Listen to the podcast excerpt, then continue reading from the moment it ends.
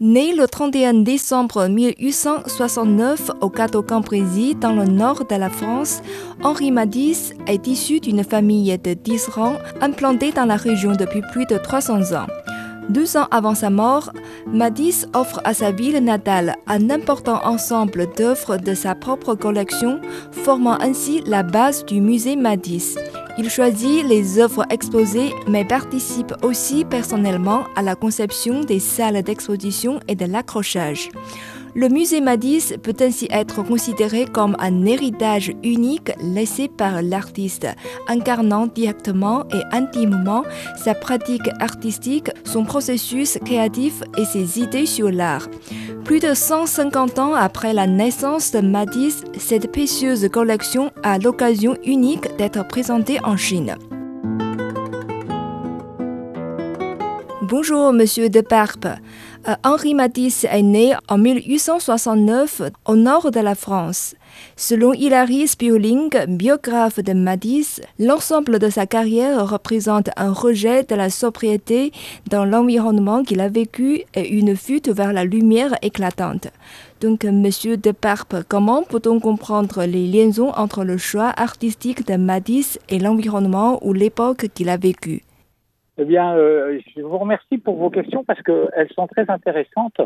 Et je dois dire que j'adhère pas tout à fait à la thèse d'Hilary Sperling, euh, parce que justement, en 2019, j'ai fait une très très grande exposition qui s'appelait euh, Devenir Matisse, et qui, paradoxalement, avait jamais été faite, et qui était sur les origines du, de Matisse et le rapport entre son territoire et la façon dont il a grandi et il a évolué. Et, et pour moi, c'est fondamental. Et euh, parce qu'il le disait lui-même à la fin de sa vie, euh, euh, un an avant de mourir, il a dit, en retrouvant un de ses tout premiers tableaux qui était Nature morte, où il avait peint ses livres de droit, mhm. il dit, en regardant ce tableau, je m'aperçois que tout était déjà là et que j'étais le même maintenant, euh, aussi bien maintenant qu'à mes débuts, et que c'est juste des différentes influences qui ont fait varier mon œuvre, mais que tout était déjà là. Matisse est né au Cateau Cambrésis. Il est issu d'une famille de, tisserands qui est installée là depuis 300 ans. Donc Matisse, son univers, c'est le textile. Il est entouré par le textile et euh, on, se représente souvent Matisse comme un homme du Sud et qui découvre la couleur dans le Sud. C'est totalement faux. Matisse, les tissus qui sont faits sur euh, le cateau Cambrésis, c'est de la soierie. Donc il est entouré par la couleur. Qui va modifier son rapport à la couleur, c'est la lumière du soleil qu'il va trouver dans le sud. C'est ça le, le, changement. Dans le nord aussi, Matisse, il est entouré par les cathédrales. Et dans ces cathédrales qu'il va découvrir les vitraux. Il y a une des valeurs fondamentales du nord qui est le travail se donner de la peine, se dépêcher, être exigeant. C'est ce que va lui inculquer son père. Et Matisse, il va avoir ces valeurs de, de travail, d'investissement, d'exigence absolue tout au long de sa vie. Matisse, à ses débuts, il n'est pas destiné à devenir peintre. Il commence par être étudiant en droit. Il est clerc de notaire. Et quand il passe son année d'études de droit à Paris, il met pas les pieds dans un musée. Il va pas voir une galerie. Il est étranger au monde de l'art. Et c'est cette découverte totalement incroyable quand il est hospitalisé et que sa mère lui amène une boîte de d'aquarelle pour euh, passer le temps, c'est comme un coup de foudre amoureux, c'est une révolution totale.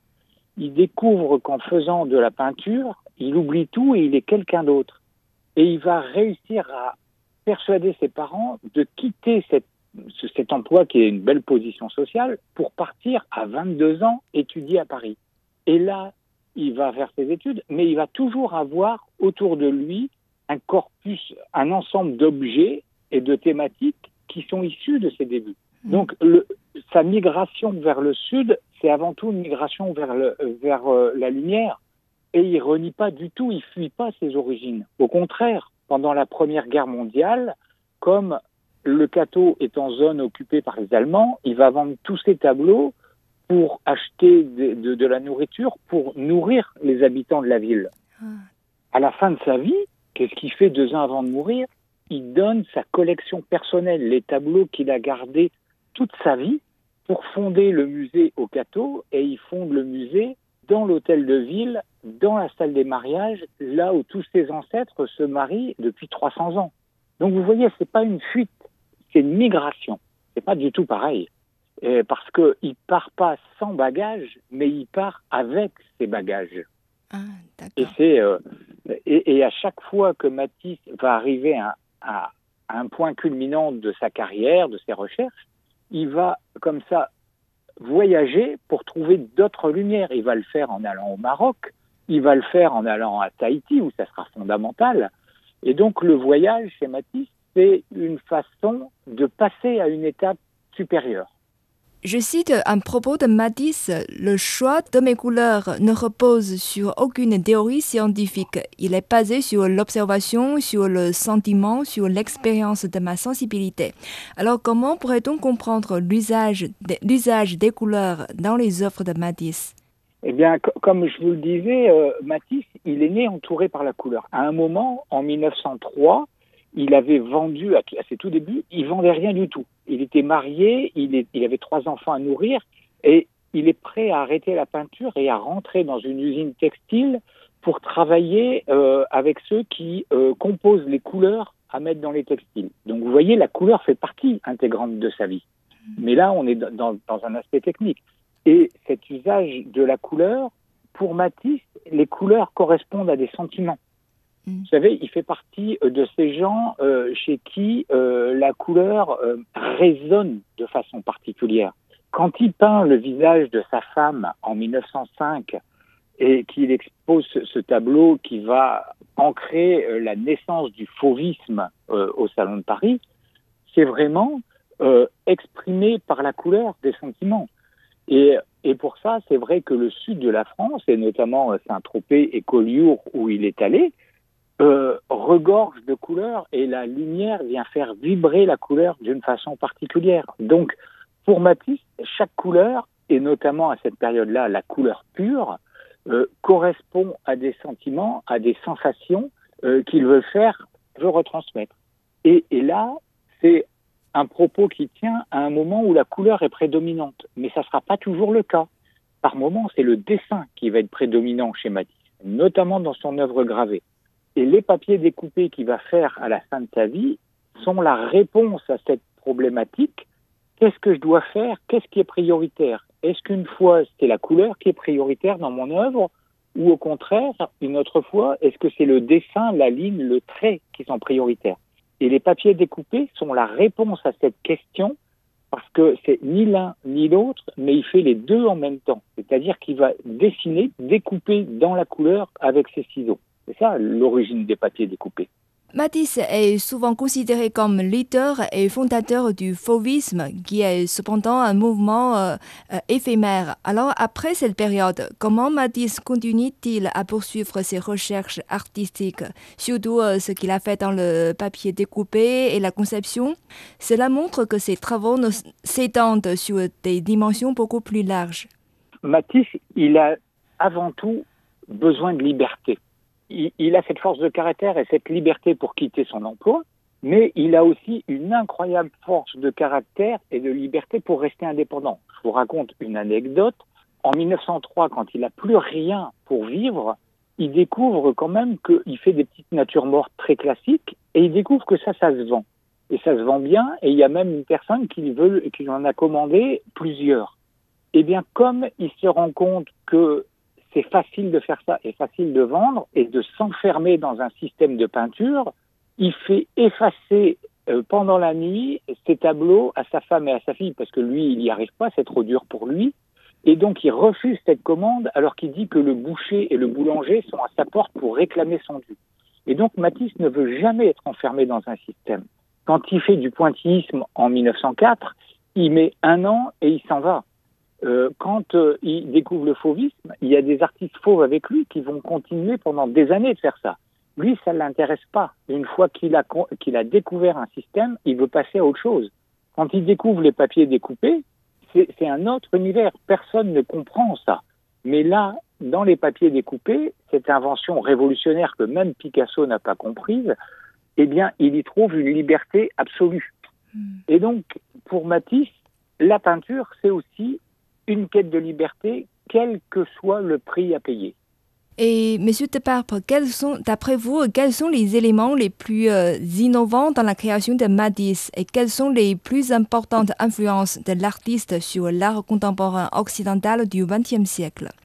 Ah bah, Sans contexte, c'est la découverte des, papiers découpés. Euh, quand euh, jazz sort, c'est une révolution dans, dans, dans l'art moderne. Matisse n'y croyait pas trop. Il dit euh, ce n'est que dans euh, quelques années euh, qu'on découvrira toute l'importance de travail. Et d'ailleurs, encore maintenant, et j'en profite pour dénier ça, c'est que des gens considèrent que Matisse fait des papiers découpés parce qu'il est vieux, il est malade et qu'il peut plus faire autre chose. C'est totalement faux. Il peint encore un tableau en 51 et le dernier jour de sa vie, il fait quatre dessins. Donc c'est un choix qu'il a de faire les, papiers découpés et c'est une quête vraiment d'absolu. Et il approche par les papiers découpés et par certains tableaux qu'il a fait l'abstraction et la ligne pure et la couleur pure. Hmm. Et ça, des artistes contemporains, nombre, Hockney, Basquiat, Rothko, euh, parmi les plus grands artistes au monde, vont s'inspirer de Matisse parce que il y a cette dimension de la ligne pure et de la couleur que Matisse a maîtrisé comme aucun autre. Matisse disait, il savait où était sa place dans l'histoire de l'art. Il savait qu'il allait devenir un jalon. Il a étudié tous les maîtres anciens. Et il savait qu'il allait se placer dans cette lignée des grands peintres. Et il a tout fait pour ça, il a tout sacrifié pour ça. Et donc il disait qu'il voulait inventer de nouveaux signes, de nouveaux langages. Et ce langage qu'il a inventé, c'est le langage de la modernité du XXe siècle un tableau comme Intérieur au bar de soleil qui est dans l'exposition est considéré par beaucoup des peintres américains euh, des années 60 comme étant précurseur de l'abstraction. Mmh. Et donc on voit toute cette place aussi importante que, que Matisse a dans l'art moderne. Quand il meurt, Picasso, il fait toute une série de tableaux à la manière de, de Matisse. Et il dit avec qui je vais discuter de peinture maintenant? C'est vous, pour vous dire cette place qu'a euh, Matisse dans euh, l'art contemporain et euh, comme influence est toujours aujourd'hui. Et d'ailleurs, il y a un travail remarquable dans l'exposition qui est fait par mes collègues chinois sur la section, euh, à la onzième section, où on voit dès les années 20 l'influence de Matisse auprès des jeunes artistes chinois.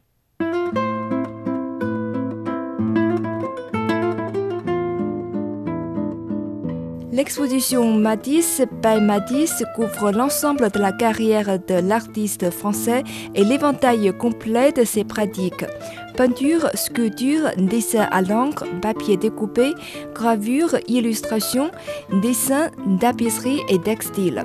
De ses débuts académiques à son tournant vers le fauvisme en passant par ses expérimentations menant à l'intervention des papiers découpés et sa conception de la chapelle de Vence, l'exposition retrace l'ensemble de la carrière de l'artiste. Après Beijing, l'exposition sera présentée à UCCA Edge à Shanghai. Matisse by Matisse s'organise en dix sections suivant la chronologie de la vie et de l'œuvre de Matisse. Une section finale conçue par Huang Jiehua, directrice adjointe du département de recherche du CCA, examine comment l'œuvre de Matisse et d'autres artistes associés au fauvisme s'est répandue en Chine et son influence sur le mouvement de la peinture moderne qui y a émergé entre les années 1920 et 1940. Alors, euh, donc, pourquoi euh, cette exposition qui se déroule actuellement à UCCA Beijing se baptise-t-elle Matisse B. Matisse, qui signifie, euh, bon, Matisse réalisé par Matisse en français? Je ne sais pas si j'ai bien traduit. Oui. Eh bien, en fait, le, concept de l'exposition, comme le, c'est Matisse lui-même qui a créé le musée. Il donne sa collection, mais il fait pas seulement ça. Il détermine l'accrochage dans le musée il détermine les groupes de tableaux à mettre ensemble, les d'œuvres à mettre ensemble, la hauteur des œuvres à accrocher, etc. Parce que pour lui, c'est un testament. Il lègue aux futures générations la façon qu'il a de, travailler et il explique en fait toute sa vie de, de recherche, de réussite, d'échec à travers cette mise en scène. Et, donc, le, quand on rentre dans le musée au Cateau Cambrésis, eh bien, on rentre dans une espèce d'œuvre que Matisse a mise en scène pour expliquer sa vie de travail. Et donc, l'idée, c'était de recréer, euh, en profitant de la fermeture du musée pour travaux, de pouvoir amener euh, la totalité, presque totalité des œuvres à UCCA, sauf les œuvres qui sont trop fragiles pour voyager, et de recréer cette idée euh, qu'a eu Matisse de faire un parcours qui plonge le visiteur dans l'œuvre de Matisse avec un seul guide, Matisse lui-même. D'où le titre Matisse by Matisse, c'est-à-dire euh, euh, Matisse par Matisse, par lui-même. C'est lui le, le, guide qui vous prend la main et qui fait découvrir son travail. Mhm, d'accord. Cette exposition euh, Matisse by Matisse est non seulement une n'est pas une simple présentation de chef-d'œuvre de l'artiste, elle est aussi une prolongée dans sa vie, ses recherches, ses échecs, ses joies et aussi ses peines. Alors, Monsieur Deparpe, vous êtes conservateur de cette exposition. Donc, qu'est-ce que souhaitez-vous que les visiteurs puissent y découvrir et raisonner avec les œuvres de Matisse? À chaque fois qu'on organise une exposition, c'est véritablement une exposition ciblée par rapport au lieu où elle va se dérouler. J'ai fait une grande exposition Matisse à Johannesburg, c'était la première en Afrique, où on a beaucoup travaillé sur l'influence de l'art africain euh, sur, euh, dans, dans l'œuvre de Matisse, par exemple. Là, ce que oh, j'ai fait une exposition à, à, Phoenix et à, et à Copenhague sur la, la, relation entre Matisse et les Esquimaux, les gens qui habitent au pôle Nord, euh, avec leurs masques, leurs coutumes, etc., qui a été un travail qui a beaucoup influencé aussi Matisse dans, son, dans ses recherches sur le portrait.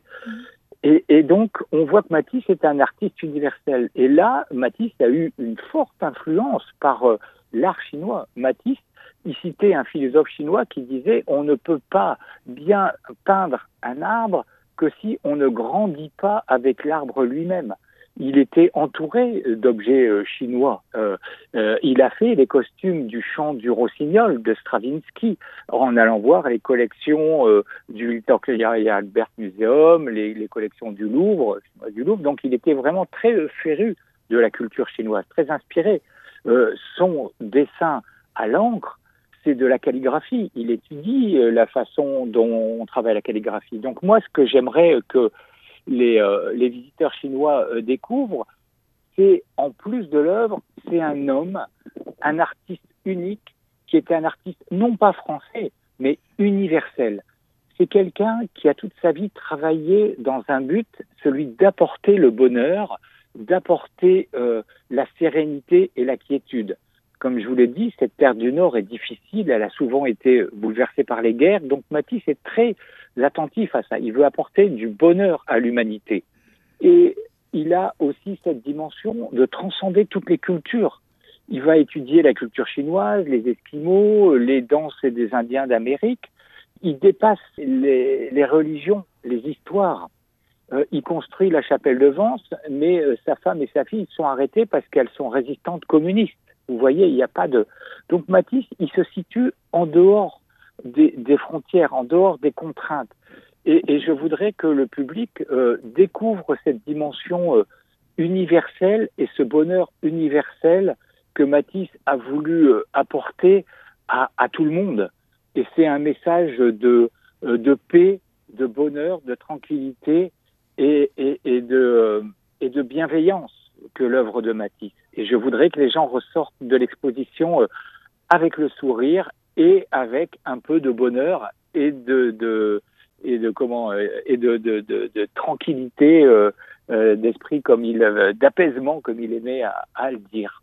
Alors, comme vous l'avez cité tout à l'heure, la onzième section de l'exposition Matisse by Matisse est dédiée à l'influence de Matisse sur les artistes chinois. Alors, pourriez-vous dire un peu plus sur cette partie-là? Pas beaucoup parce que euh, le travail a été réalisé par mes collègues chinois et je tiens à signaler ici l'excellence de leur travail. Et c'est une grande joie pour moi parce que j'ai beaucoup travaillé pour que cette exposition se mette en place. La joie d'un conservateur, c'est d'apprendre quelque chose. Et là, mes, mes amis euh, conservateurs chinois m'ont appris énormément parce que je ne connaissais pas l'ampleur de cette influence de Matisse sur les artistes chinois, sur les jeunes artistes à partir des années 20 j'ai compris qu'il y avait eu une polémique autour du fauvisme, comme elle avait existé euh, euh, à l'époque euh, en France et en Europe. j'ai su qu'il y avait aussi des influences qui étaient passées notamment par le Japon. Et ça, ce, ce, travail de recherche qu'ils ont fait, il est extraordinaire, il est très bien documenté. On le voit par les productions des tableaux des artistes qui ont été influencés par Matisse. Matisse a été pendant une période de 1908 à 1911 professeur et on voit que là, il aurait été certainement très heureux du travail qui a été fait par ces jeunes artistes chinois. Donc c'est une véritable découverte. Euh, comme vous l'avez cité, Matisse est universel. Il s'est passionné des arts de l'Asie ou bien de, la culture de l'islam et aussi de l'Afrique, alors y compris l'art de la Chine. Alors comment les beaux-arts asiatiques et chinois ont-ils influencé la création de Matisse? On voit une photo euh, assez célèbre où Matisse, parce que vous savez qu'il a failli mourir, et il était euh, euh, malade, il était souvent dans, son lit, il travaillait dans son lit. Et on voit au-dessus de sa tête, il avait un grand, comment vous expliquer ça, un grand monogramme, c'est le fronton d'un temple chinois avec de la calligraphie dessus. Alors on avait fait la, traduire la calligraphie et ça voulait dire quelque chose sur la, tranquillité de l'eau. Au-dessus de son lit, il y avait euh, ce, cette calligraphie gravée dans le bois qui lui a été offerte pour ses 50 ans. Je, vous l'ai dit, il avait la, calligraphie manuelle, la découverte de l'encre et du pinceau à l'encre. C'est extrêmement important. Pour Matisse, ne faisait pas de différence entre un tableau, une peinture, une sculpture. Nous, on a l'habitude de classifier les œuvres on dit ah ben un tableau c'est plus important qu'un dessin. Euh, pour Matisse, il fait des tableaux, euh, des, dessins à l'encre à la façon de la calligraphie chinoise qui vont être plus importants pour lui ou en tout cas l'égal de ses tableaux ou euh, de ses sculptures. Il fait pas de différence là-dessus. Quand il fait le travail pour découvrir jazz, de jazz, il va l'étudier pendant des semaines et c'est là aussi un travail de calligraphie qu'il fait. Donc c'est la Chine, les arts chinois sont extrêmement importants. Il fait un vitrail qui s'appelle et qu'on a dans notre musée, qui était intransportable, donc on ne peut pas hélas le montrer à l'exposition, mais qui s'appelle le poisson chinois. Donc vous voyez, de toutes les catégories d'art, que ce soit le dessin, la gravure, le, vitrail, euh, Matisse est influencé par, euh, par la Chine. Il fait, dans la salle à manger de l'éditeur Thériade, un arbre qu'il fait euh, euh, sur des carreaux blancs qu'il peint à l'encre noire, euh, comme ça. Et là aussi, encore une fois, avec cette phrase que, que je vous ai livrée sur l'idée de percevoir l'air qui passe dans les feuilles. C'est vraiment une. Il, il possédait des, des, gravures chinoises. Il est vraiment féru de, de l'art chinois. Cette exposition euh, Matisse by Matisse est la, plus grande exposition euh, du genre de Matisse euh, en Chine, pour la partie continentale de la Chine. Alors, quelles sont vos attentes pour la coopération éventuelle dans le futur avec peut-être UCCA en Chine et aussi avec d'autres musées chinois? Nous, nous sommes un musée qui a été fondé par Matisse, le seul musée fondé par Matisse de son vivant, et nous travaillons avec les héritiers Matisse. Et notre but est de, faire connaître Matisse et de diffuser son œuvre partout.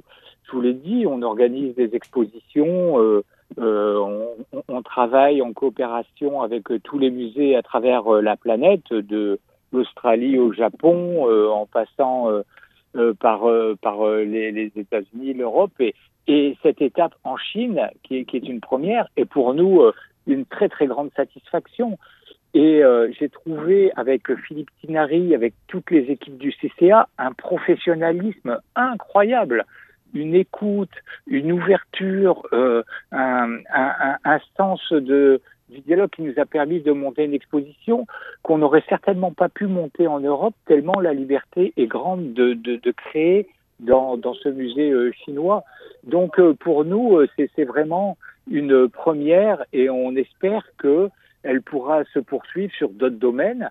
Le musée a aussi un autre pilier, il y a un autre artiste très important qui est né au Cateau Cambrésis, c'est Auguste Herbin, ah. qui est un des pères de l'abstraction géométrique, qui invente l'alphabet plastique, qui euh, va euh, travailler dans, dans, différents domaines qui ont une influence aujourd'hui encore extrême sur la, création en abstraction géométrique. Donc on espère que ce, domaine-là aussi pourra un jour, je sais qu'il y a une programmation avec la Fondation Albert pour UCCA, on espère que pourquoi pas un jour euh, ça pourra s'ouvrir dans ce, dans ce domaine-là aussi. En tout cas, euh, j'attends avec impatience l'exposition de, de, Shanghai qui sera dans sa conception différente puisque euh, il y a trois étages et donc pas un plateau unique. Là, on a créé la scénographie à partir des papiers découpés de Matisse. Et chaque salle représente un papier découpé. C'est quelque chose d'unique. Et on est vraiment très heureux d'avoir pu, pu, faire ça. Donc, euh, nous, euh, nous sommes en attente de partenariats euh, qui nous permettront de, dans, un, dans un domaine scientifique, toujours, il faut qu'il y ait un contenu scientifique, de, de, de pouvoir partager avec nos collègues chinois nos collections, nos savoirs et nos passions.